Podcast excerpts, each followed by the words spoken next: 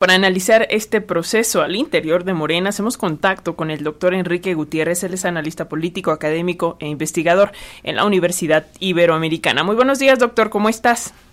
¿Qué tal, Alexia? Un gusto, como siempre, estar con ustedes y con, con su audiencia. Gracias, doctor. Pues a solo unos días para que se defina quién será el abanderado, la abanderada de Morena en este proceso electoral 2024. Eh, ¿Qué peso tienen en lo político estas declaraciones del ex, ex canciller de que hay una cargada gubernamental, no solo federal, también de la Ciudad de México a favor de Claudia Sheinbaum? Francisco, también un gusto saludarte. Gracias, pues, eh, a ver, yo creo que lo que hay que hacer es un poco leer en dónde está el propio proceso, ya lo estaban diciendo ustedes en su reporte, pues estamos realmente a nada de que inicie el proceso, el levantamiento de información de eh, las encuestas que van a definir al candidato o candidata. Eh, bueno, habrá que habría que decir que tampoco son todavía candidatos y candidatas, pero a quien va a encabezar estos comités en defensa de la cuarta transformación. Y eh, pues en ese contexto me parece que es muy importante identificar eh, cómo eh, las propias encuestas o, muchas de las encuestas que están circulando en el espacio público marcan una tendencia bastante favorable para Morena, por lo menos de un 57% de personas que si el día de hoy fueran las elecciones votarían por Morena y por él o la candidata eh, que, que esa fuerza política presentara. Eh, en contraposición, bueno, la oposición por ahí tiene eh, el 33% de, digamos, PRI, PAN y PRD, y Movimiento Ciudadano apenas alcanza como el 9%. Ahora, internamente, y eso es un poco lo que explica, me parece, eh, en este momento las propias declaraciones de el ex canciller, pero además el movimiento que se está, se está gestando en la Cámara de Diputados, es que si uno atiende los datos de las propias encuestas dentro de Morena, es decir, de la contienda interna, pues aparentemente, y si las elecciones, insisto, fueran el día de hoy, pues las preferencias pareciera ser que señalan que sí, Claudia Sheinbaum lleva una ventaja de al menos 10 puntos sobre el siguiente competidor, que es Marcelo Ebrard. En ese contexto es en donde tendríamos que leer estas declaraciones del canciller, que es ex canciller, que se llama sorpresa, pero que eh, pues había las reglas de la contienda desde el principio y que además marcó de una manera muy importante eh, la propia contienda con la definición de varios puntos que él subió a la agenda y que quedaron incluso como reglas de la propia de la propia contienda. Empezando por ejemplo por el tema de dejar los cargos los cargos que ejercían todos los que estuvieran interesados en coordinar eh, a estos a estos grupos o tener esta coordinación en defensa de la cuarta transformación y bueno pues de ahí podemos analizar como muchos elementos. Ese sería, eh, Francisco Alexia, como, como un marco general para entender en dónde estamos parados y ver qué es lo que está pasando con esta discusión interna dentro de Morena. Eh, doctor, entonces, con este contexto y desde eh, tu punto de vista, ¿ves posible que haya una ruptura en, en Morena?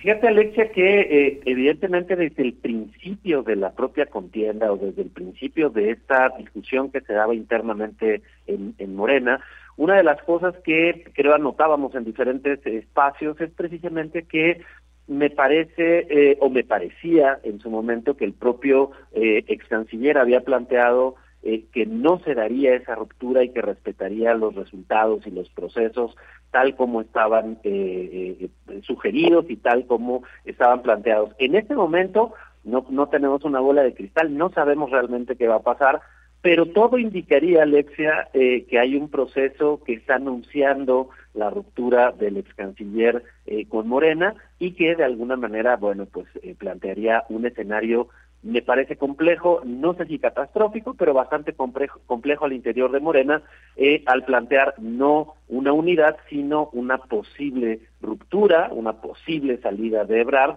que hasta el momento empieza a plantear, empieza, a bosquejar, empieza como a hacerse presente en la discusión que no estaba y que de alguna manera parecía superada y que seguramente marcará el rumbo de la contienda interna y seguramente si saliera Marcelo Ebrard, pues de la contienda ya hacia la presidencia de la República, si es que además se diera la hipótesis de que él se incorporara a alguna otra fuerza política por ahí que seguramente estará coqueteando con el canciller. Así es, por ahí va la pregunta, doctor, porque bueno, volvámonos pitonizos por ahí, saquemos la bola de cristal, Marcelo Ebrard se va a Movimiento Ciudadano, Xochil Gálvez queda por la Alianza y Claudia Sheinbaum por Morena o esta alianza de Morena que eh, a quién beneficia o a quién perjudica, realmente le quita votos a Morena, a la oposición, eh, o sea, se, se ve otro escenario totalmente distinto al de hace un par de días, semanas.